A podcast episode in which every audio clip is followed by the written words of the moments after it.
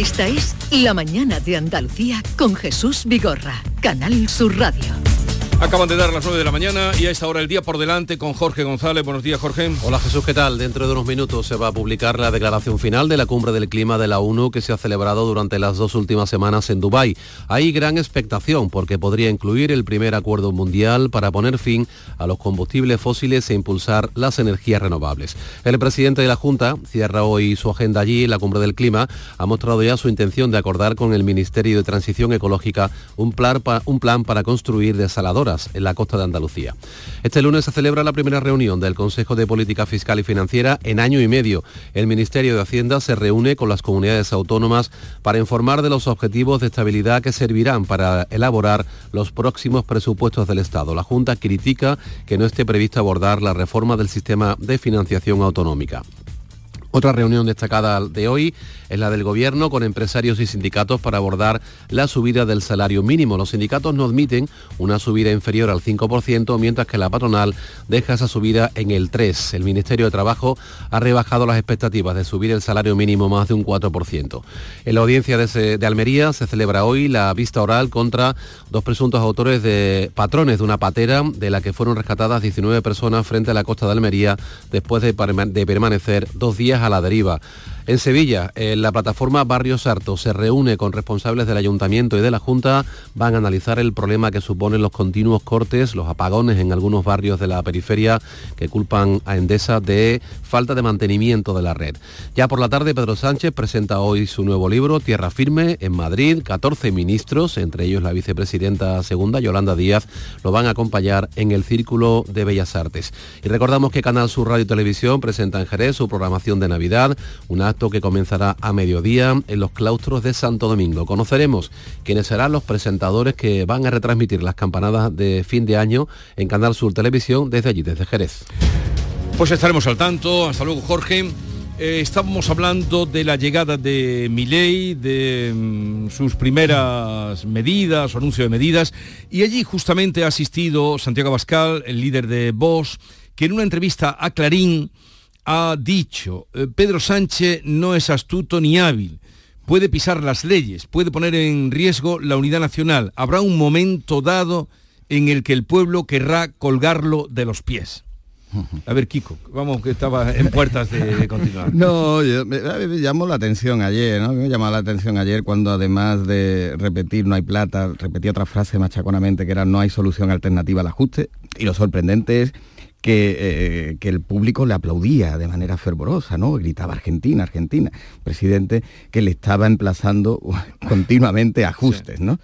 Y, te digo esto por lo que tú preguntabas, ¿no? Porque mientras que parece que el poder eh, templa los exabruptos de este tipo de líderes, otros se destemplan. Entre ellos, pues Abascal, que cuando llega allí hace este, este tipo de declaraciones o se destemplan más todavía. Y no sé si en una alusión histórica se alcanza tanto a Mussolini, ¿no? Pues, por colgar los pies como Mussolini después de, fusilado, ¿no? Bueno, son hipérboles, comparaciones, exabruptos que a algunos les han funcionado, a algunos líderes en algunos países, les han funcionado a algunos líderes en, algunos países, países que, que, entendíamos por civilizados y con democracias asentadas, Estados Unidos sin ir más lejos, y que Santiago Ascal pues quiere replicar porque ha visto como a Meloni, a Milei y a otros eh, que él entiende compañeros ideológicos les ha sido rentable.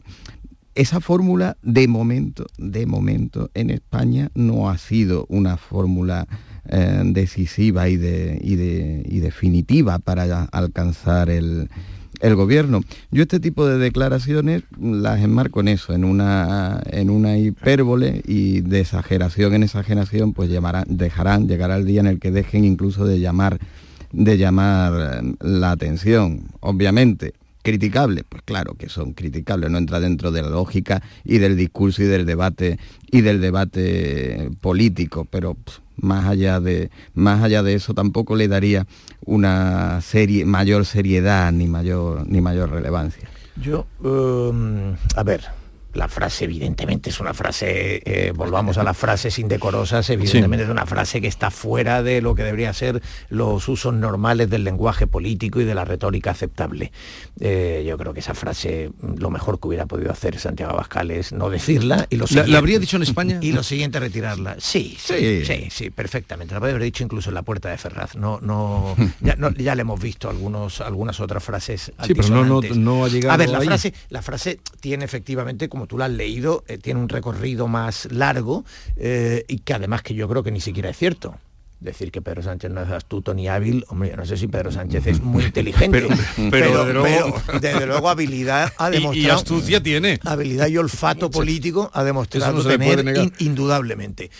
Y la frase, pues evidentemente ya sabemos el significado que tiene. Lo que quiere decir es que eh, líderes que han sido adorados por el pueblo pueden terminar siendo colgados por los pies como lo fue Mussolini. Insisto, frase absolutamente indecorosa. A partir de ahí, Hombre, no, a mí sobre actuaciones, es que el teatro de los, políticos, eh, los periodistas no tenemos más remedios que estar ahí para, para, mm, poner también eh, un poco de claridad, ¿no? Mm. Es decir, en el gobierno ha habido ministros que decían eh, claramente, pedían la muerte de los Borbones.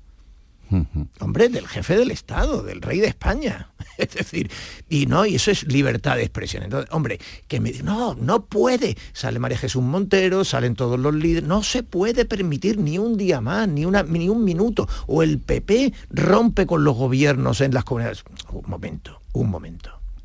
La frase es impresentable, ya lo hemos dicho, pero, eh, pero el Partido Socialista lo que está haciendo no es escandalizarse por una frase que, insisto, siento impresentable, pues ya cada vez es menos inusual en el lenguaje político, pero lo que está haciendo el Partido Socialista, evidentemente, es sacar el foco de la amnistía que se empieza a tramitar mañana. No, pero mañana va a empezar el baile. Hombre, eh, la, la, frase es indecorosa, yo creo que algo más, algo más que indecoroso. Eh, me parece, mm, democráticamente me parece intolerable y si las vamos a comparar con otras igualmente intolerables democráticamente, las podemos comparar, pero el objetivo seguirá siendo en mi opinión, eh, que no deberían tolerarse. Ignoro, no soy jurista, si constituye o no algún tipo de delito. Yo siempre me he manifestado de, una manera muy, muy flexible y llevar hasta el límite la libertad de expresión porque me parece importante. En este caso, desde luego, la, la expresión eh, no incita al pacifismo. Vamos a dejarlo ahí y las referencias a Mussolini pues son evidentes ¿no? y, nada, y nada ocultas. Eh, lo que sí que es verdad es que cada vez que Vox eh, hace unas manifestaciones de este tipo o se, manifiesta con, determinadas pancartas y determinados eslóganes en la puerta de Ferraz, eh, recuerda a una parte del electorado por qué votó lo que votó el 23 de julio.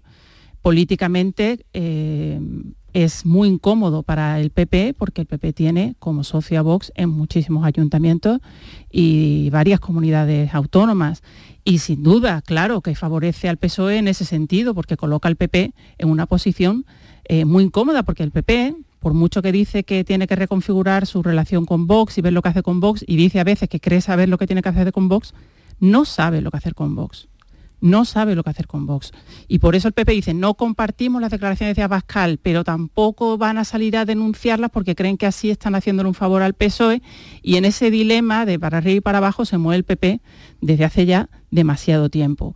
Vox ahora mismo eh, necesita foco desesperadamente, necesita salir de alguna manera y por eso está extremando cada vez más tanto sus manifestaciones en la calle como verbales, como esto que ha dicho Abascal en, Argentina. Y, esa es su estrategia, tratar de hacer el mayor ruido posible de la manera más escandalosa posible. Y el PP debería, de una vez, eh, definir qué quiere hacer con este partido a su derecha, que le complica mucho y le va a seguir complicando mucho las opciones de Feijó de, recuperar eh, para el PP la Moncloa estoy de acuerdo con Ángela ¿eh? Eh, en el análisis. Dicho lo cual, creo que en la izquierda hay una doble moral eh, muy notoria a la hora de gestionar este asunto. Es decir, cuando la extrema izquierda, insisto, ha estado deseándole la muerte a los Borbones, nadie pensaba que hubiera que romper gobiernos, ni ayuntamientos, ni comunidades autónomas.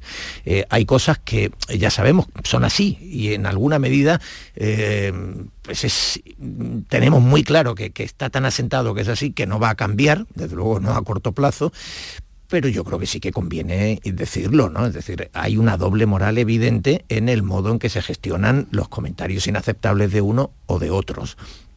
Hemos oído Podemos estando en el gobierno, no estando en la oposición, no en, determinados escenarios, eh, no, dentro del gobierno hacer algunas manifestaciones que eh, son equiparables a las que puede hacer Vox en, otros, en otros momentos y en otras circunstancias. Y tienen una valoración distinta. Hombre, yo creo que esa doble moral también estamos obligados a, poner, eh, a ponerla en evidencia. Yo, más allá de las declaraciones, yo creo que la, declaración es totalmente impresentable, en eso coincidimos y lo, todos y lo, hemos, y lo hemos dicho, pero creo que la sociedad española ha demostrado ser suficientemente madura en su mayoría como para no moverse o irse a la deriva por este tipo de declaraciones. Ya, ya sabe valorarlas, ¿no? Mm, parece efectivamente que algunos adjetivos o alguien, algunos son más merecedores de algunos adjetivos que otros. Lo que sí, sí coincido con Ángela en que la relación del, del PP con Vox eh, el PP no sabe cómo relacionarse todavía con Vox. Algo que el PSOE sí ha conseguido hacer, lo consiguió hacer con Podemos, con Izquierda Unida tradicionalmente, con Podemos lo consiguió hacer y, está haciéndolo también con Sumar. Lo que pasa es que lo ha conseguido hacer a base también de normalizar algunas conductas igualmente reprobables.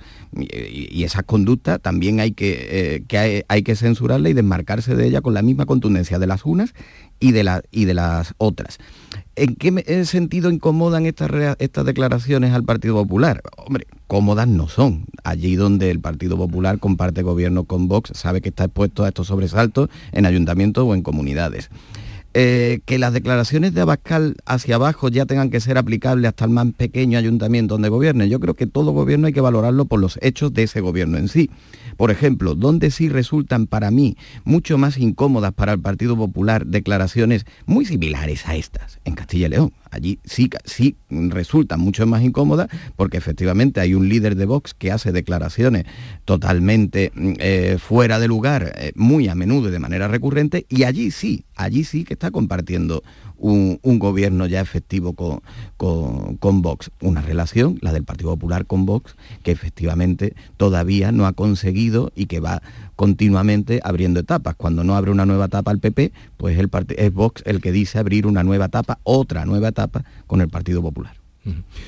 Bien, vamos a hacer una pausa. Continuamos con Ángela Cañal, Kiko Chirino y con Teo León Gross en la tertulia de la mañana. Volvemos en un momento y, vamos a ver si eh, averiguamos por qué eh, los andaluces, en este caso, están siendo tan reacios a vacunarse de la gripe eh, o contra la gripe y contra el COVID.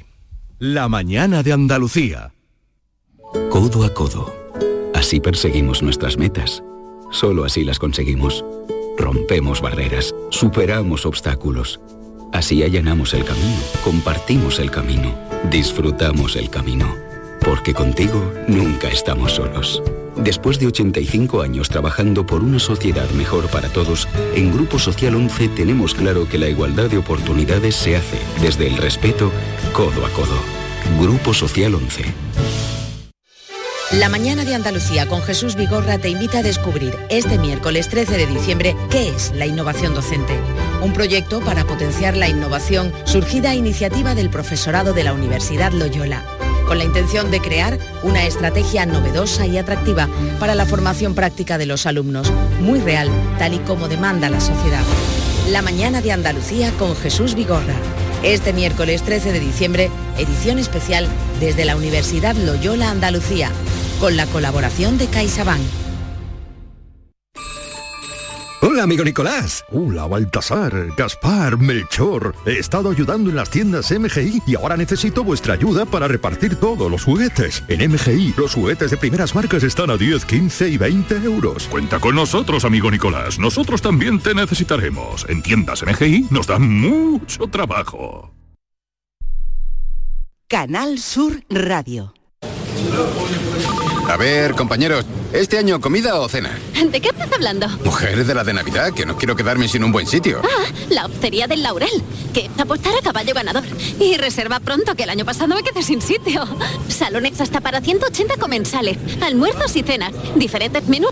Y, ojo, en pleno barrio de Santa Cruz. Ni 10.000 palabras más. Voy llamando al 954 220295 y me informo. Recuerda, Hostería del Laurel, Plaza de los Venerables, Barrio de Santa Cruz. En Solarrica sabemos que hay regalos que no caben bajo el árbol. Abrazar, cocinar, reír, disfrutar, brindar, celebrar. Porque lo que realmente importa cuesta muy poco. Solarrica, contigo en los momentos importantes.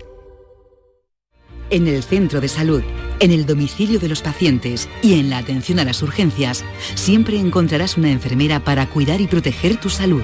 La enfermera, tu profesional de confianza. Es un mensaje del Sindicato de Enfermería SATSE Sevilla. Diciembre en el Teatro Central en Femenino Andaluz. Danza contemporánea, teatro, electrónica y un encuentro taller en la programación dedicada a Luz Arcas y su compañía La Fármaco. Psicosis 448 con Natalia Huarte, Trilla con música de Le Parodi y Becristen, Tríptico de la Prosperidad del 13 al 16 de diciembre. Agencia Andaluza de Instituciones Culturales, Junta de Andalucía. Úbeda y Baeza han implantado una nueva señalética turística con TICs en sus centros históricos dentro de las operaciones 2.2 Úbeda Ciudad Inteligente y 2.3 Baeza Ciudad Inteligente. EDUSI Úbeda Baeza 2020. Proyecto cofinanciado al 80% por la Unión Europea a través del Fondo Europeo de Desarrollo Regional. Una manera de hacer Europa. ¡Más leña! ¡Más leña! ¡Más leña! Si más leña, prueba las nuevas pipas leñeras de Pipas Reyes. Las mejores pipas de Reyes, pero más leñeras. Nuevas pipas leñeras de Reyes. Descúbrelas ya en tu punto de venta habitual.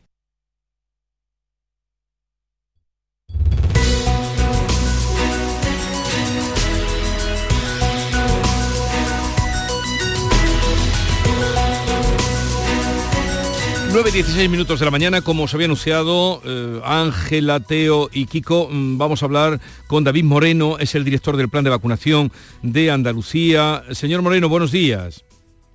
Buenos días, ¿qué tal? Eh, no hace mucho hablábamos con usted precisamente, mm, pues dando cuenta de las facilidades que hay para la vacunación contra la gripe y contra el COVID. Mm, ¿Por qué está costando tanto que la gente decida vacunarse? Bueno, eh, venimos de, la pandemia y de muchísima vacunación, ¿no? Yo creo que se está produciendo un fenómeno que es normal, que la gente pues se está relajando viendo que tampoco estamos tan mal como hace dos, tres años, ¿no? Con los hospitales colapsados por el COVID, ¿no? Pero que no, que no hay que olvidar, insisto en el mensaje que, que dimos hace unos días, que la gripe viene, viene todos los años y está ya viniendo. O sea que, que, que hay que recordar a la gente que hay que vacunarse contra la gripe y el COVID. Eh, la gripe está empezando a subir, ya se ha duplicado, cada semana está duplicando el número de casos de la semana anterior y esta semana pues se espera que vuelva a duplicarse y con todas las fiestas, comidas de empresa, comidas familiares que vienen ahora en esta semana, pues seguirá subiendo sin parar. Sube la gripe y vamos a hablar ahora de la facilidad que hay ahora mismo para vacunarse en nuestra comunidad. Bueno, pues además de las citas que se pueden conseguir por los canales habituales y conseguir la cita en el horario que cada uno le interese, vamos a abrir eh, dos días, eh, mañana eh, y pasado mañana, vamos a abrir lo que llamamos la vacunación sin cita, ¿no? que eso pues se puso muy de moda en la época del COVID, pero, pero que hemos visto que puede ser una fórmula buena porque en, en, algunos distritos, en algunos centros se ha ido haciendo puntualmente en estas últimas semanas y la verdad que funciona muy bien. A la gente parece que le gusta mucho esta modalidad y por eso pues, hemos querido hacer una, una apuesta por ella en toda Andalucía. Se van a abrir 380 centros de salud que van a funcionar como puntos sin cita. La gente podrá ir allí a vacunarse en horario que, pueda, que, quiera, eh, tanto mañana como pasado. Eh, en la página web del SAS o en Google, si ponemos vacunación sin cita Andalucía, te va a llevar a la página web donde vienen exactamente todos los sitios y los horarios eh, más, más, cercanos y más eh, adecuados a cada persona. O sea, una gran facilidad para mirarlo. Mañana, mm, martes 12 y miércoles 13, vacunación sin cita en 380 centros de salud que podrán mirar cuáles son eh, en vacunación sin cita, ¿no? Ahí tienen que poner eso y ya les remite. Exactamente. Vale. Eh, horario de vacunación.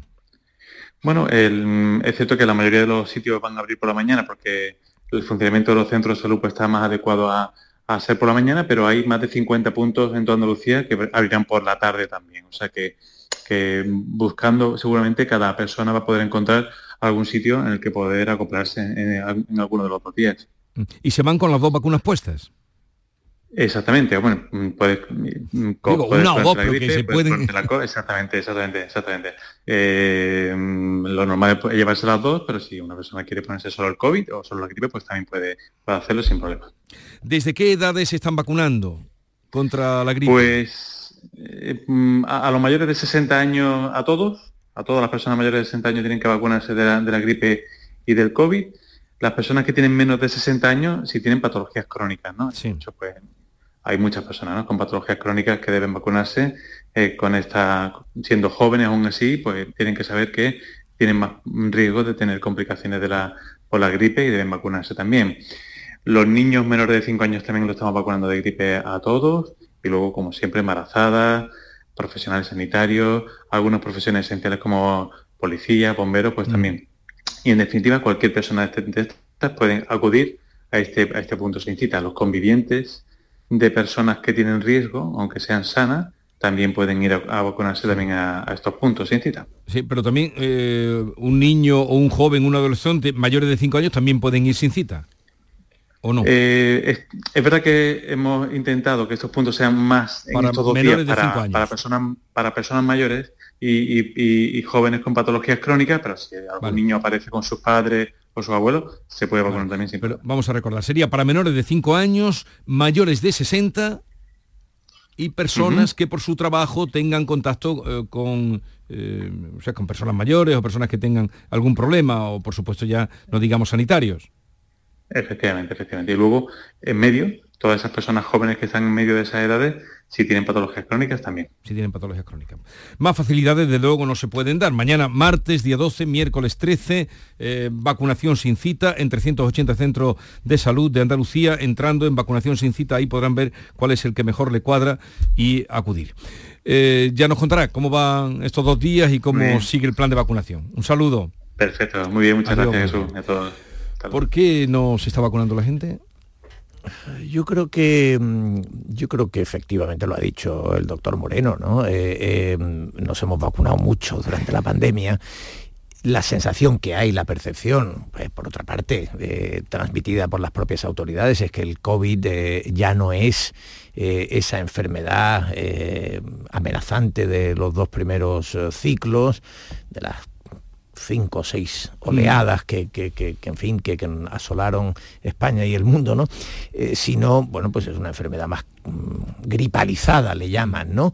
Y en ese sentido, pues hay mucha gente que no se vacuna de la gripe y, y del COVID gripalizado yo creo que, lamentablemente, creo que hay un factor menos importante, pero que existe, y es que toda la polémica que rodeó las vacunas, eh, cuando dejas de percibir la enfermedad como una amenaza muy grave, eh, ya llega un momento en que dices, bueno, mira... Sí, pero eh, vacunas que nos salvaron, por otra parte. Evidentemente, pero digo, para quienes han aceptado ese relato, esas polémicas, esas conspiranoias en torno a la vacunación y bueno, pues es posible que eso haya hecho una cierta mella en alguna parte de la población también y diga, mira, si ya no, es decir, cuando en la balanza había una enfermedad de mucho riesgo, pues tú decías, si la vacuna supone un riesgo, eh, me parece un riesgo menor que el que supone la enfermedad. En el momento en que tú pienses que la enfermedad ya no es un riesgo de, peso en esa balanza, pues es posible que, no quieras poner eh, nada en el otro lado.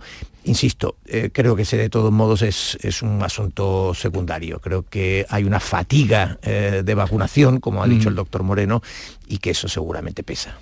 Hmm. A mí me hubiese, perdón, un, apunte, Jesús, no sé por si en otra ocasión preguntarlo. a ver. si el porcentaje de vacunación de la gripe es mm, inferior, superior o similar al que había de la gripe, de la propia gripe en prepandemia. Sí, si estamos en una situación similar o no, porque a lo mejor tenemos una vacunación muy baja, pero es una vacunación muy alta si la comparamos con el ritmo que se vacunaba de la gripe pues, en 2018-2019. Creo, creo, Kiko, si yo no, no he leído mal, que esta mañana leyendo un poquito de información antigua, creo que está por debajo por debajo, de, la, de las cifras, de las tasas de vacunación prepandemia. Pre es verdad que hay una, hay una fatiga. Eso sí Hay una fatiga mm. y también hay una percepción de riesgo inferior, porque el COVID se veía como mm. ese virus tan letal y la gripe como una cosa, bueno, que al final todos pasamos en invierno pero los datos que nos dan los, expertos, la Asociación Española de Vacunología, estaba mirando el dato, en el año 2022 murieron 43.000 personas en España por gripe, por COVID y por neumonía, enfermedades respiratorias. No es ninguna broma, lo que pasa es que se ha pasado y hemos sufrido tanto con el COVID que ahora la gripe nos parece poco, pero la gripe se lleva por delante lamentablemente muchas vidas todavía. Ténganlo en cuenta, cuando están insistiendo tanto es porque, eh, como apuntaba ahora Ángela, eh, pudiera estar por debajo. Bien, eh, hay una cosa, mm, bueno, una cosa, una llamada que hacía ayer el presidente de la Junta en Dubái, que a muchos esta mañana mm, nos habrá, bueno, a mí que lo contaba, por ejemplo, hablo por mí, no sé la gente cuando lo haya oído, que si la sequía persiste, que habrá que imponer restricciones al consumo de agua en las grandes ciudades de Andalucía a partir del verano. Bueno, lo cual, Esto, es, lo cual es una obviedad, claro. si, no hay agua... Sí, pero que, pero que vivimos, en fin, como sin darnos cuenta de lo frágiles que somos. Es verdad que, nos cuesta muy poco procrastinar ¿eh? Eh, y eso hace, por ejemplo, que, la sanidad sea, eh, a diferencia, por ejemplo, de la educación, el, informe PISA, llega el informe PISA y llegan las listas de espera. Las listas de espera es un problema acuciante. ¿Por qué? Porque si tú estás esperando una consulta o estás esperando una cirugía, pues evidentemente estás desesperado. En cambio, si tu hijo está esperando que el nivel de lectura de matemáticas o de ciencias eh, sea el adecuado, eso lleva años. Y eso hace que la percepción que tengamos de los problemas sea muy distinto. Con la sequía, eh, con la sequía ya hemos visto el primer cambio importante, yo creo, ¿no? Es decir, eh, ya el condicional ya ha dejado de ser condicional en muchos sentidos, ya ha afectado a las cosechas, ya está afectando a importantes sectores, ya está afectando a la economía, ya está afectando al empleo y, eso, por, por tanto, ya es algo real. ¿Qué nos queda? Pues que efectivamente el consumo humano se ha mantenido y en ese sentido, pues seguramente sí, vemos todavía las cosas con una cierta perspectiva. Y el gobierno andaluz está advirtiendo que esa perspectiva depende de este año hidrológico, de, la pluviometría de, este curso. Es decir, si, no llueve como tiene que llover, en, debería de llover, no ni siquiera como un año normal, debería llover como un año de lluvias importantes, eh, pues eh, evidentemente nos vamos a ver afectados. Y estoy de acuerdo en que, en que el hecho de que tenga un recorrido todavía de tiempo por delante, hace que tengamos una, visión eh, eh, menos mm, dramática de lo que realmente debiéramos tener. ¿y qué hacer? Bueno, hay, hay cosas que se pueden hacer, claro, con un año solamente de plazo complicado, ¿no? Complicado, salvo efectivamente reducir el consumo por vía de restricciones tanto de consumo humano como de uso de agua para, agricultura e industria, con el coste económico que eso representa, pero los embalses en Andalucía están a menos del 20%. Ha llovido algo, ha subido un poquito con las lluvias que hemos tenido en las últimas semanas, pero absolutamente insuficiente y tiene que llover de una manera para que esto se recupere para el año que viene que no sé si, si por muy optimistas que seamos lo, lo podemos contemplar. Em, se están buscando maneras de incrementar la capacidad de, tener más agua, pues vía desaladoras, eh, vía agua regenerada, es decir, depuradoras que nos permitan reutilizar ese agua que tiramos para muchísimos usos, aunque no sea el uso humano, hay muchísimos desde baldeo, la industria, la agricultura, muchísimas cosas que se pueden hacer con agua que ahora mismo se está desaprovechando pero los expertos dicen que todo esto eh, es necesario, pero que necesitamos también replantear eh, el uso del agua y el consumo tan elevado de agua. El regadío en Andalucía en, los últimos, en la última década ha subido un 10%. Y eso pues es difícil de sostener, difícil de sostener.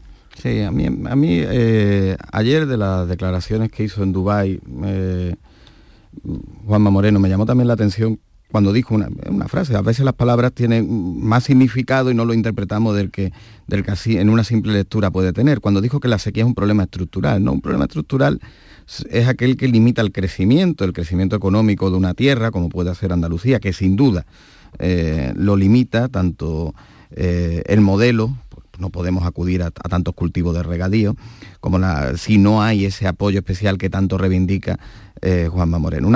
¿Qué significa que es un, problema estructural? Que también tenemos que darle respuestas estructurales y respuestas que, que tienen que tener grandes inversiones. Por eso ayer planteó el tema de las desaladoras.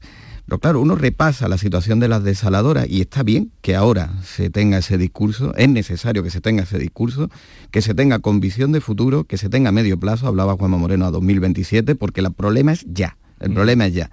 Pero mm, aquí en Andalucía Oriental, claro, Málaga y Almería son las provincias que más desaladoras tienen en Andalucía. Mm, la proporción de desaladoras en Andalucía con respecto al resto de España tampoco es muy, muy abundante.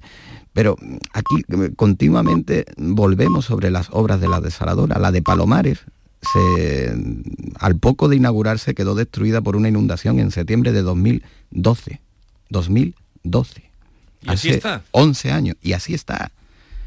la desaladora de Palomares lleva desde septiembre de 2012 y ahora, en septiembre de 2023, en septiembre de 2023, la empresa estatal Aquamed dijo que la rehabilitación se reactivaría a final de este año 2023 está muy bien que tengamos ese discurso, pero que no lo creamos. Pero tampoco va a estar a final de 2023. No, no, empezará la rehabilitación. empezará la rehabilitación. Cuando empezaron a hacer un tema que ha, sido muy traído y llevado, ¿no? Y cuando empezó la rehabilitación el año pasado, había algunas fugas que no habían sido detectadas, eso lo, volvió a retrasar, nuevos meses para volver a sacarlo. el compromiso de, de Hugo Morán fue que para final de este año, principio de 2024, estaría funcionando la desaladora. Eso era un hito, 12 años después y ni siquiera se va a cumplir, parece, ese, ese plazo, ¿no? Bueno, pues que no creamos verdaderamente que esto es un problema estructural, estructural, y que no tengamos una desaladora 12 años sin funcionar después de haber hecho una obra. Está claro que son las desaladoras, si no llueve y si sigue sin llover, lo único que nos puede salvar. sí, y, solo funciona la de Almería. Sí, decía Juanma Moreno en... en... Ha estado viendo desaladoras. Estaba visitando Pues eh, comentaba allí en Emiratos que decía, este tipo de obras tardan entre 3 y 5 años en ponerse en práctica. Y yo apelo mm. al Gobierno de la Nación a que cerremos un calendario y un acuerdo de financiación para poner en marcha el mapa de desaladoras de Andalucía. Es cita literal de, un, pues. punto a otro.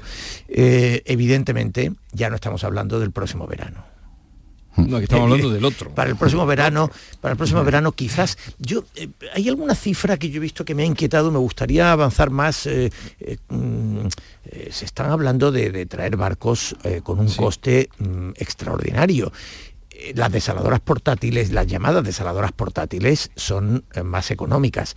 Yo eh, sé que hay alguna localidad, como por ejemplo Estepona, donde el alcalde ha mostrado interés en, poder eh, poner en marcha una de esas desaladoras. Yo creo que mm, que deberían de empezar a tener un plan muy decidido para el próximo verano, porque esto que estamos hablando de que, de que no llueva, pues oye, eh, ¿yo qué quieres que te diga? Ayer estaba yo en camiseta, veintitantos grados. Eh, eh, el, día, era espléndido, tenemos esa sensación de decir, qué maravilla, no, qué catástrofe, y, ya estamos a 11 de diciembre. Antes de despediros, con relación a la pregunta que hacía Kiko, al momento, Kiko, será respondido tú y todos los oyentes. qué maravilla. Antes de la pandemia, la vacunación contra la gripe estaba en un 50%. El año pasado la vacunación contra la gripe llegó a un 70% y a la altura de hoy eh, estamos en un 58%. Esto dicho por el propio David Moreno, que 8 puntos por encima. 8 puntos por encima. estamos, no o 12 por debajo del año pasado. Pero vayan ustedes a... Y todavía no hemos terminado, pero vayan a vacunarse, eh, en fin, si lo tienen a bien, facilidades de luego hay como nunca. Otra de las cosas que ha podido influir Eh, digo, estamos 8 puntos por encima del promedio antes de la pandemia, 12 puntos por debajo de cómo se completó el año pasado. Quiero decir que estamos a 11 de diciembre, mm. que queda el invierno entero. Recuerdo que estamos en otoño y una de las cosas que, ha podido influir es que estamos en el otoño que está prolongando el verano, como estamos diciendo, es decir, que todavía no ha llegado esa, sensación, de invierno. Hombre, y la llamada a la vacunación desde esta tertulia de hoy también va a hacer que se dispare el porcentaje. Muy probable dada la autoridad moral. Que tengáis un bonito día. ¿Cuántos grados vais a tener hoy en Granada? Pues yo creo que vamos a estar rondando los, 20 o por encima, sí, sobre todo al mediodía. Eh, Ángela Cañal, Teo León Gross y Kiko Chinión, que tengáis un bonito día, un bonito día y que disfrutéis. Igualmente, igualmente. Un abrazo a todos. Un abrazo. La mañana de Andalucía con Jesús Vigorra.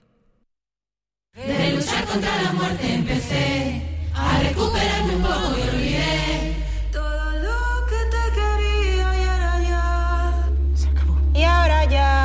Ahora ya no estás sola. Ahora ya España es otra. Delegación del Gobierno contra la Violencia de Género. Ministerio de Igualdad, Gobierno de España. Lo tiene el chef y la cartera, el pastor y la friolera. Tu primo el bailón y el que canta esta canción es un extra de ilusión. El 1 de enero, cupón extra de Navidad de la 11, con 80 premios de 400.000 euros. Por solo 10 euros, cupón extra de Navidad de la 11. En Navidad, todos tenemos un extra de ilusión. ¿Lo tienes tú? A todos los que jugáis a la 11, bien jugado. Juega responsablemente y solo si eres mayor de edad. Canal Sur Radio. Consigue tu mejor versión en Clínica Escobar, tu clínica de cirugía plástica y estética de confianza en Sevilla y Huelva. Especializados en rejuvenecimiento facial, expertos en cirugías de párpados, nariz y orejas y corporales, resaltando las cirugías de mamas, abdomen. La honestidad, seguridad y confianza caracterizan a nuestro equipo. Más información en clínicaescobar.com. Es tiempo de tradiciones, de compartir tiempo con la familia y recuperar la ilusión de cuando éramos niños. Queremos que descubras que el origen es azul. Música, cuentos, magia y mucho más en esta Navidad bajo el mar. Consulta en acuariosevilla.es nuestras actividades y no te quedes sin tu entrada. Marpe Medical, tu nueva clínica de medicina estética avanzada en Sevilla. En Marpe Medical, nuestro equipo médico altamente cualificado apuesta por salud, medicina y ciencia para conseguir una belleza sana y natural. Marpe Medical, contáctanos en calle Fernando IV, número 27, en internet y redes sociales. Marpe Medical, al igual que en Marpe Dental, tú eres nuestra prioridad. Estás estupenda. Gracias. Medicina estética en Clínica Doctor Ortiz. ¿Tu hermana y tu hermano también? Ellos cirugía plástica en Clínica Doctor Ortiz. ¿Y el pelo de tu marido? Ah, injertos capilares en Clínica Doctor Ortiz. Ahora en Clínica Doctor Ortiz ampliamos servicios. Ginecología general, funcional y oftalmología. Seguridad, confianza y satisfacción de nuestros clientes. ¡Ho, ho, ho! Llegó la Navidad y en el Centro Comercial Los Alcores lo celebramos con nuestro calendario de Adviento. Participa en nuestras redes sociales del 3 al 24 de diciembre. Hay un sorteo cada día. Consulta todos los festivos de apertura y eventos de Navidad en ctalcores.com. Además, te envolvemos tus regalos gratis. A 92, salida 7, Alcalá de Guadaira, Sevilla. Centro Comercial Los Alcores. Mucho donde disfrutar. Existe un lugar donde cada paso es una obra de arte donde la tradición forma parte del futuro, donde el tiempo se detiene para disfrutar cada segundo. Hay un lugar en el mapa que es magia para los sentidos, en donde cada paso se convierte en una experiencia. ¿Y si nos regalamos Úbeda y Baeza? Dos ciudades, un destino.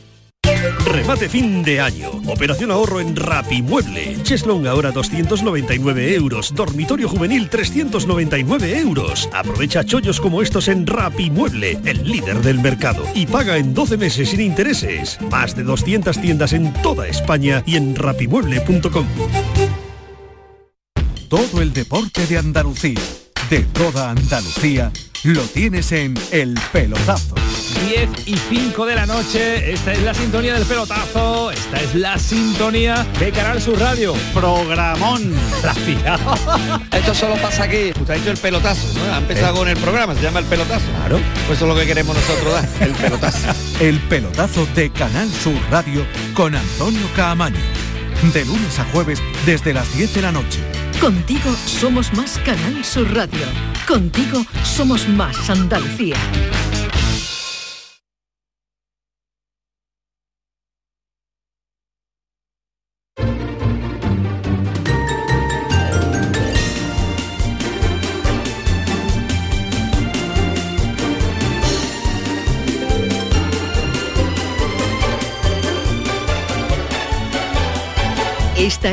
La Mañana de Andalucía con Jesús Vigorra, Canal Sur Radio. Vámonos a la otra tertulia. ¿Quién es este señor que ha entrado en el estudio, Maite? Eh, No lo conozco de nada, absolutamente. ¿Quién es este señor? Eh, Carlos Menor, el productor del programa. Ah, Que te ha venido a darte algo. un no, no, a un- Carlos Menor lo veo porque lo veo cada mañana, me veo con él temprano. Digo, este señor que está a mi Ah, izquierda. este. Perdón, no lo conozco. ¿Quién es este señor? Lleva gafas, tiene el pelo rizado, es muy moreno. Ay, que me y, se ¿Le está parece- cayendo ahora mismo ¿Le de la parece a David? silla. Es que ¿cuánto tiempo llevará sin estar aquí que no sabe ni sentarse? Me he caído, mm, parezco otro. Es que vengo, vengo nuevo, o sea, nueve, di- nueve días sin aparecer por la radio. He quitado la tele, he quitado la radio, he quitado. He, he borrado el móvil a todos vosotros. Y ahora llego y me, y me decís que hay que trabajar y no puedo. Pero- no, estoy en condiciones. Si tú consideras esto trabajo, más vale que ya no entres. Cámbiate, no Oye, momento. lo, lo había hecho queriendo, este, este asiento se baja. David, eso se lo ponemos a los que vienen de, de pasar los puentes. Quita, quita. Le ponemos esa silla para que se humille un poco. Ya estoy. Antes, ya está. ¿Cómo estás? No, ¿cómo estáis vosotros? Yo estoy estupendo. Nosotros ya nos ves. Yo he estado como nueve días de ermitaño, me he dado cuenta que la vida pasa, que todas estas cosas del estrés, la gente en las calles, yo me he quitado de las calles, yo he ido a sitios así desconocidos. Estáis muy... Has mentido, estás mintiendo, has estado en óvidos y, y no se podía dar un paso. Tengo que hacer una crítica en general. Bueno, va a ser otro tema del día que ¿A hemos quién hecho vas a en una crítica? A la gente. A, nos- a mí también. ¿Por qué estamos tan estresados? ¿Por qué queremos tú salir a las calles a ver las luces? Una luz de Navidad que tiene. Ponte la luz en tu casa. Quiero decir, todo España, todo Portugal, toda Francia en la calle. ¿Para qué? Francia no, Francia no, porque Francia no celebra, no cele- celebra la Inmaculada. A- afortunadamente, Estamos pero, locos. pero igual tienen ya la luz también encendida. Seguro. Eh, a mí lo que me maravilló cuando estuve por estas fechas en Estocolmo, que Sí. fue con ocasión del premio a Saramago, Nobel, mañana se cumplen 25 años de la entrega del premio Nobel a Saramago, era que en- había mucha iluminación y era muy bonita, pero no era el exceso de la iluminación de las calles, era la gente en sus casas, Sí, en sus ventanas, ventanitas en ponía su luz. La gente ponía la luz y la apagaban ellos. Y aquí, eh, hola, ancha Castilla. Has dicho la palabra clave, Vigorra, exceso. Hay un exceso. Exceso. Hay un exceso tanto en los ayuntamientos por iluminar Pero no vamos a criticar eso, ¿eh? Porque... Y hay un exceso de, de la gente en general porque Bueno, no se cabe en las calles. David, nosotros lo que vamos a preguntar hoy en nuestro tema del día, que tú no vas a estar, por cierto, has dicho ya a la, a la audiencia que te vas un ratito. A las diez y media me voy. A las diez y media. Hoy hemos adelantado hoy a eh, Francisco Arevalo, que va a estar a las 10. Con Porque no quiero dejarlo en vuestras manos. Eso, Dijo no Francisco de Arevalo en manos de. David, no vuelve. Tú déjalo un día en No mis manos. vuelve por aquí. No, No al contrario. No volvería nosotros. por aquí. Deja Arevalo un día en mis manos que ya te No, no, no, te, te Arevalo lleva conmigo ya 18 años o 19, lleva 203 Oye, a mí me coches. quiere mucho también, ¿eh? Sí, pero David, David me lo puede meter en un embolado que... que- bueno, que- a las 10, eh, Este, Francisco le pide, Arevalo. este va y le pide un coche nuevo sin comprarlo. No, vamos. que me arregle tubo escape, que lo tengo fatal. Que la arregle, pues, Mi gástate el dinero y, llévalo. perdona, Maite, ¿y tú- ¿y dónde dice que te vas? ¿Te quitas de en medio así? Hoy Me que voy- vengo yo, no, querido. me voy, por eso me voy. por eso me voy. Me voy a, a Jerez que presentan la presentación de la programación de eh, Navidad. Ah, o sea, tú sabes. Pero Radio un momento, antes de dar la- tu primera noticia, que es esta precisamente, vamos a decir que a las diez y media tenemos nuestro tema de participación y que le vamos a preguntar a nuestros oyentes qué han hecho el puente. que han hecho el puente. Sí, eh, Así seco. En amplio. Ah, eh, no, no vamos a... mm, ¿Qué han hecho el puente? ¿Qué ha hecho usted el puente? Eh, ¿Qué han hecho el puente? Entonces ya Perder ahí vendrán ya... Gastar dinero. ¿Qué Ahí van a hacer? vendrán si han Gastar gastado dinero. si había mucha gente en la calle, si le gusta ir a ver las luces o no. Todo eso vendrá ya a colación. Mm, si están, 670 940 si están 200. estresados de la Navidad ya a día 11 que no ha empezado todavía. 670 940 200 ya pueden dejar sus mensajes. Venga, tira. Eh, ¿De qué me vas a hablar? No, precisamente de tu escaqueo de hoy, porque hoy vamos a saber, sabemos, sabemos que vas a estar en la presentación del eh, programa de las campanadas de Canal Sur y ahí se va a desvelar, yo no sé si tú lo sabes ya, Vigorra, pero yo no lo sé. Yo sí ¿Quién lo sé. van a ser las dos personas hombre y mujer, creo. ¿Tú eres periodista? Yo soy periodista. Pues entonces tendrías que saberlo. Y tengo intuición y creo quiénes son, pero como no, se te vaya a ocurrir. Como Canal Sur no lo ha dicho oficialmente, yo no lo voy a decir. Pero hoy a las 12 del mediodía, en Jerez de la Frontera, que es desde donde Canal Sur va a transmitir las campanadas, en la Plaza del Arenal, pues vamos a conocer quién van a ser esas dos personas que nos van a acompañar para darle la bienvenida al 2024. Oye, ¿tú cuándo te va a colar ahí? Tú nunca las has dado, ¿no? Las campanadas a ti te pega, ¿eh? No, no me, no me apetece ni me pega. Tú con Maite, por ejemplo, que soy los, veteranos. Podríamos hacer otra cosa, pero las campanadas. bueno, podrías invitar a comer a Navidad, que este año no he invitado a nada, ¿eh? Se te equivoca ahí una, una uva y no veas tú. No, por Dios. La ruina que te puede No, por Dios, no es. Quedas para toda la vida. marcado. Marcado por una uva. seguramente uno de los programas más tensos que se hacen en el año. ¿Sí? ¿Tú, alguna vez has dado la campanada? Nunca. En la radio sí, las dimos un año. Hicimos programa en directo. En la radio menos tenso. si todo es menos tenso en la radio, estamos más relajados. Porque como no, no, no hay más que verte a ti. No hay más que verte a ti. Que esto es menos tenso. Esto tú te lo tomas como. No, hablando de tensión. Quiero provocar un momento de tensión aquí en la radio. ¿Tú cuándo vas a invitar a comer? Que todos los años te deja que un poquito. Vamos a ver, este año estamos a 11 de diciembre y todavía no. Tú me dices esto para que yo te diga delante de los oyentes y te deje como, como un zalamero y te deje mal. No me lo, no me lo preguntes una tercera vez porque entonces te voy a dejar mal. Vigorra, ¿cuándo vas a invitar a comer? Tercera vez que te lo pregunto. Déjame más si quieres, pero... Pues convócalo cuando paguemos a escote, como vas haciendo con Yuyu, y luego dices que te invita él. Eso lo tengo yo guardado. Va a comer con Yuyu. No, va a comer con Yuyu paga cada uno a escote, como debe ser. O sea que yo no. Y va y viene aquí y vende en la radio que Yuyu lo invitó a comer. Claro. Jesús, invítame porque me invitó Yuyu. Porque soy un tío ah, listo. Tendrás poca vergüenza. Soy un tío listo porque Tendrás poca. Porque tengo dos jefes, quiero aprovecharme de mis dos jefes. Sí, pero al otro le pagas tú y dices que ha pagado él. Y a mí me pides que te pague yo. Bueno, súbete aquí. A lo mejor, digo, cuando tú nos invitas a comer a un bar, digo yo, venga, que pago yo, saco mi tarjeta ahí como un caballero, pa y pago. Pero la cosa es el gesto de decir a mi equipo, venga, un escotito.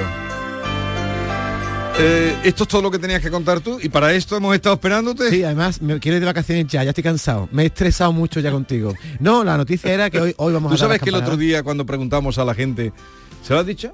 Sí, se lo he dicho, que los oyentes le han hecho mucho de Que los oyentes, no, no, que, que diera las campanadas él. Sí, sí, sí. Con Yuyu. Sí. El, que ganó aquí fue Yuyu. Yuyu es el que falta ya. La, eh, puede ser este año la sorpresa, ¿no? No, lo metería porque Yuyu con su eh, manera de entender la vida, ese agobio de las uvas que no le metan a, no me metan prisa. no, yo quiero ser, mi, ilusión es que un día en mi pueblo me, me, me, dejen ser rey mago, pero es que ni por eso, oye, no. Nadie me invita a nada en tu pueblo. Nada, ni a mi pueblo, ni a Castañas, a nada.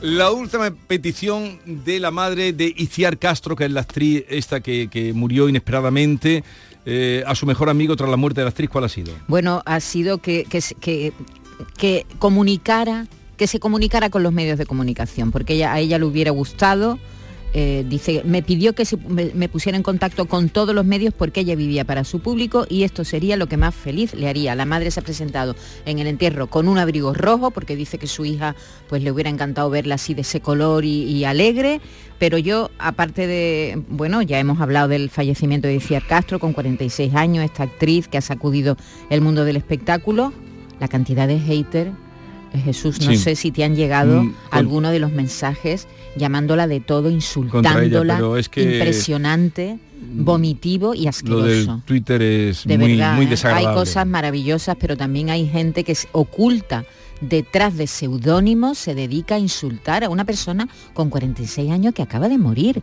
Es una cosa que, que no se puede entender. La cantidad de insultos y de deseos de que como alegrarse de la muerte de, una persona tan joven, en fin, es asqueroso, es, lo que quería decir. Que descanse en paz Cia Castro. Hay mucha gente, por cierto, también que la que quería y lo ha demostrado en las redes sociales, pero también hay, un grupo de gente que, gente que, son odiadores profesionales, que es horrible. Oye, hablando de esta chica que era, bueno, un poquito entrada en carne, como es una cosa normal hoy día, ¿no? No, no, si es que es evidente. tenía un problema de, sobrepeso. Es que ayer, esto no tiene nada que ver, fui a ver el ballet de Kiev, el lago de los cisnes. ¿En dónde?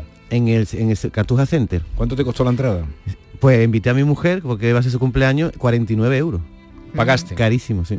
Pero bueno, era el cumpleaños de mi mujer, no, con hombre, 49 euros te parece cara una entrada. Carísimo, yo no pago más de 20 para nada, pero bueno. Era una ocasión Ni especial. para comer, ni Y- para... Él no y la paga chica- más de 20 para nada. ¿Qué pasa? ¿Qué pasa? Hombre, 49, hay una entrada, una entrada según cómo sea el espectáculo, mm, pues Por eso cuesta me- más. Cuando- Cuando tú me preguntas, ¿va a la ópera? Yo no voy a la ópera porque vale muy cara la ópera. Bueno, venga, ¿qué te- no, te que pareció? la chica que hacía el cisne, la chica Sí. principal, era extremadamente delgada, tan delgada que parecía que cuando Como movía los casi brazos... todas las bailarinas. Como las bailarinas. Y quiero hacer una reivindicación de los ballets. A ver, ¿por qué? Eh, me va- te va a sentar mal mi pregunta. ¿Te Por- gustó el ballet? Me gustó. Pero ¿por qué los bailarines llevan esas mallas tan desagradables que se le ve el paquete tan marcado? O sea, la chica va con su tutú monísima, preciosa, y los hombres van con ese paquete que se ve desde, desde la platea. Eso es lo que tú te Pegando fijas. saltos y digo, pero qué feo. Eso, un- Ponerle a los hombres un chandita o algo, pero no unas mallas sí. tan apretadas. El ballet clásico es con mallas. Pues ya vamos, a- vamos a cambiar, que ¿Sabes estamos en el siglo qué? XXI. ¿Sabes por qué, David? Porque se tiene que ver el cuerpo. Se tiene, en, en el ballet contemporáneo no ¿Cómo que el cuerpo? Sí, se ve el Él cuerpo. es un cisne, él tiene se que ve- hacer el cisne, Y los cisnes no van con chándal. pero los cisnes no van con el paquete ahí puesto para que tú lo Los veas. cisnes tienen las patitas muy Y se lo digo a mi mujer, digo, ¿no te parece desagradable? Y dice, hijo, ¿en, en qué cosas te fijas? Claro, lo que te he "Hombre, dicho yo, ¿en qué cosas te Es lo que fijas?". salta a la vista, veo a ocho hombres pegando salto ahí con el paquete además. Se no, lo, no, porque lo llevan, mm, eso va muy apretado. se lo colocan antes, ¿eh? Bien puesto. Todos para arriba. Hombre, eso está feo. ¿Y que ¿Dónde quiere que se lo Yo metan? no ¿En el recuerdo, bolsillo? ¿por qué yo, Es que recuerdo, he visto muchos ballets, Pues para recuerdo, arriba. Yo no recuerdo recuer- maravilla y no se me hubiera ocurrido nunca. Pues para que tú eh, veas, porque yo soy un periodista con ojo avizor y me fijo en estas cosas. Por favor, los siguientes vale que- que vengan a Andalucía, que los chicos Sí, hombre, prueben otro tipo Venga, de vestuario. David, ¿Cómo se llama eso? Un sostenedor es, ¿no? ¿Qué? Lo, lo que se ponen los... Sí, como los toreros, una taleguilla ahí, ¿no? No, no, pero no está el nombre que tienen. Eh, eh, el- El, el- el- me sale sponsor, No pero es no spon- es... Eh, sponsor. espon- una esponjita. Pero no Ay. Una esponjita para que no sea Un tan Me suspensorio. desagradable. Yo, que me- yo, fíjate que yo cre- creí que me iba a hablar sale de creí que me iba a hablar de la muerte del cisne Sí, de yo cómo lo- de también, eso. de algo más Me delicado. emocioné, ¿Te emocioné? me gustó mucho, pero estoy en contra del vestuario obsceno de los hombres. Que no es vestuario seno si fuera con las mujeres ya estaríamos diciendo, oh, las mujeres, Pero si objeto la sexual, pero ahora los hombres ahí todos, los ocho, con el paquetón ahí que se ve desde la platea de arriba. Hombre, vamos a taparnos. ¿Por qué traes a Julio Iglesias? Ay, ¿Para hacerme la pelota? Sí, un poquito de pelota que no estamos, hemos empezado mal, vamos a empezar a llevarnos mejor. O sea, me traes a Julio Iglesias para Sí. hacerme la pelota. Tenemos otro cantante, pero he dicho a, a ponme Julio Iglesias que Vigorra se me ablande un poquito. Pues sí, Julio Iglesias está melancólico, se ha puesto a ver vídeos antiguos, lleva que te ríes. Porque me lo imagino viendo vídeos Sí, antiguos. está ya mayor, se pone allí con sus perritos, venga, vamos a ver vídeos, ha sacado un VHS, un beta también que tiene, y ha dicho, ha dicho, ha, ha puesto en Instagram, después de mucho tiempo de silencio, unos comentarios sobre su perro, porque dice, leo, ¿eh? Repasando un poco esos años llenos de emociones, me encuentro con este vídeo que ni me acordaba y tiene la anécdota de haberse grabado en mi casa de Miami. Pero lo que es especial es que al final descubro a mi queridísimo perro Hey. Es que el perro se llamaba Sí, sí, sí, ya lo sé, Hey. pero eso no lo sabemos todo el mundo. Yo no lo sabía. Y en el vídeo sale que tiene 5 o 6 meses, un cachorro. Y cuando lo he visto, dice Julio Iglesias, me he emocionado mucho y fue mi perro más querido. Y aprovechando ese Instagram, también ha escrito sobre sus canciones, sobre sus productores. Pero, oye, Julio Iglesias también se maneja en Instagram. El hombre, ya con la edad que tiene. ¿eh? Oye, ¿habéis visto, al, al- a- ¿habéis visto lo que ha hecho mm, Isabel Presley en Navidad? Que ha hecho un documental. Pero no me entero de qué es, ¿Cómo lo veo anunciado, pero ¿Cómo no sé. celebra eh, Isabel Presley la Navidad en su Eh, casa? lo veo en los carteles, pero no Con no- Ferrero Rocher, ¿no? Sale todos los años. No, no, no, Ah, con Ferrero Rocher no, Pero de momento yo he visto no. el cartel y no veo Yo he lo que visto el primer capítulo. Ah, que tú lo ves, lo ves todo. No, no, yo he visto el primer cosa. capítulo porque me producía cu- Yo que, vi- curiosidad. yo que he visto de Bárbara Rey y Ángel Cristo, cuando Ángel Cristo le pega la bofetada a Bárbara Rey, digo, porque no lo dejaste ese- Pero ese, día? momento, ¿pero qué has visto? ¿El documental o has No, visto una serie que la hay. serie? Mm. Mi- no te pierdas el documental. El documental de Bárbara Rey, en la que ella en primera persona cuenta toda su historia. Impresionante. Porque la serie no es muy fiel a la no realidad. lo ¿o qué? sé, yo no, la serie no la he visto, me interesa menos. Pero el documental donde ella en primera persona cuenta su vida es impresionante, de verdad, ¿eh? os lo recomiendo.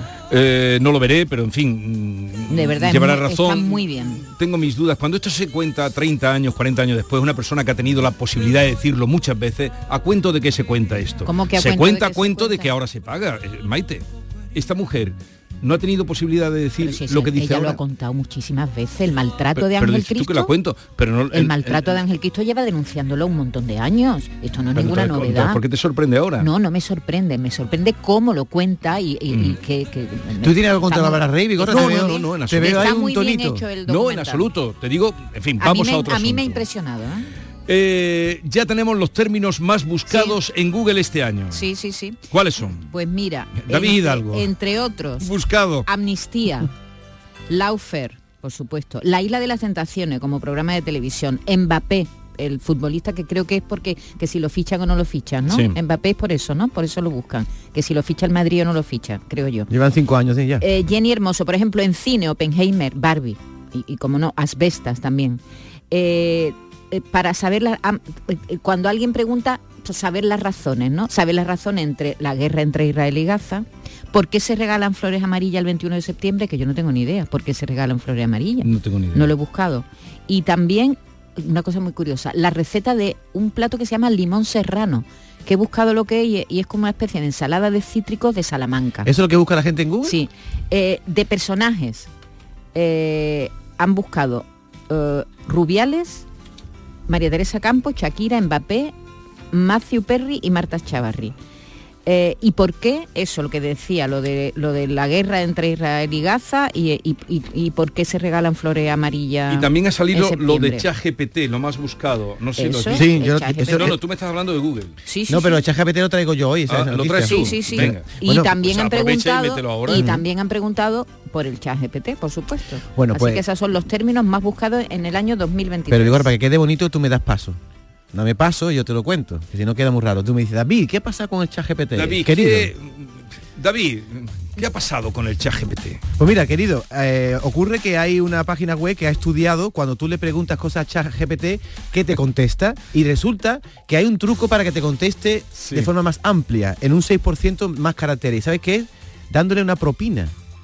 Y tú dices, bueno, ¿cómo le voy a pagar yo a un ordenador o a un, a un móvil una propina? Bueno, pues cuando le preguntas algo a GPT, oye, ChatGPT, eh, explícame esto, y te doy una propina de 200 euros si haces una mejor respuesta. ¿Y es verdad la Y de la propina? Y aunque no le das dinero, él al recibir esa, ese Ah, mensaje, ese incentivo. ese incentivo y dice, uy, me van a dar la propina, aunque nunca se la vas a dar, él ya mejora el rendimiento y te da, en vez de 2.900 caracteres de media, te da 3.200, un 6% más. Así que ese es el truco. Si queréis, por ejemplo, los que están haciendo exámenes, que Pero hay otros otros trucos mucho mejores que eso. ¿Cuál? Hay que saber preguntarle al chat GPT. Y ya hay un montón de, de, de personas que nos dicen cómo preguntar al chat GPT. La por forma, ejemplo, ¿no? sí, eh, dice, eh, resumen o largo, por ejemplo. O como si fueras un profesor, como si fueras un periodista, como si fueras un profesor de universidad y le vas dando pistas al chat GPT para que te responda.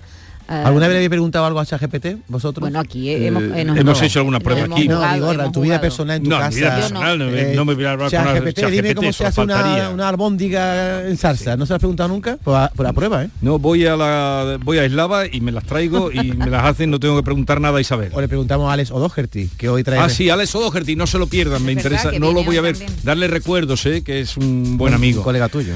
Los vecinos de Herrera, en Sevilla, podrán ganar su peso en aceite de oliva. ¿Esto cómo es? Con lo caro Sí. que está el aceite de Pues oliva. muy fácil, tú compras, los tickets tienen que ser, compras en el mercado, en, el- en los comercios locales, el ticket de compra tiene que ser mayor de 10 euros y eso lo metes en una especie de sorteo que va a haber. Entre todos los tickets van a regalar el, el peso del ganador o la ganadora en aceite de oliva virgen extra. Si tú pesas 80 Pero es- kilos, eso ¿tú es cuánto manera- pesas, mm, mm, Yo David? peso, yo peso 90 kilos. No, 90 kilos pesas. Este no pesa 90 kilos. No lo parezco, pero he perdido 4, ¿eh? Estaba en 94, me estaba pareciendo ya el yuyu. 90 kilos. Se había hecho una Oye, barriguita. Pues escúchame. 90 litros. Entonces, 90 litros. eh, pero es sobre la gente que compra aceite de oliva. Esto es una manera para incentivar. No, no, no. Compra en el, En en, en el- en el comercio local Herrera en general. me y el ticket tiene que ser mayor de 10 euros. Me preguntaron en Portugal ayer que por qué está tan caro el aceite. Pa- Paré en un puesto de esto de fruta que me Sí. Mónica quería mandarina en la frontera, en, la- en un pueblo que se llama En Portugal no está tan caro. Évora. Y me, y me querían vender una lata, dice, ven, ven, los españoles vienen y compran a granel. Me querían vender una de virgen extra, ¿eh?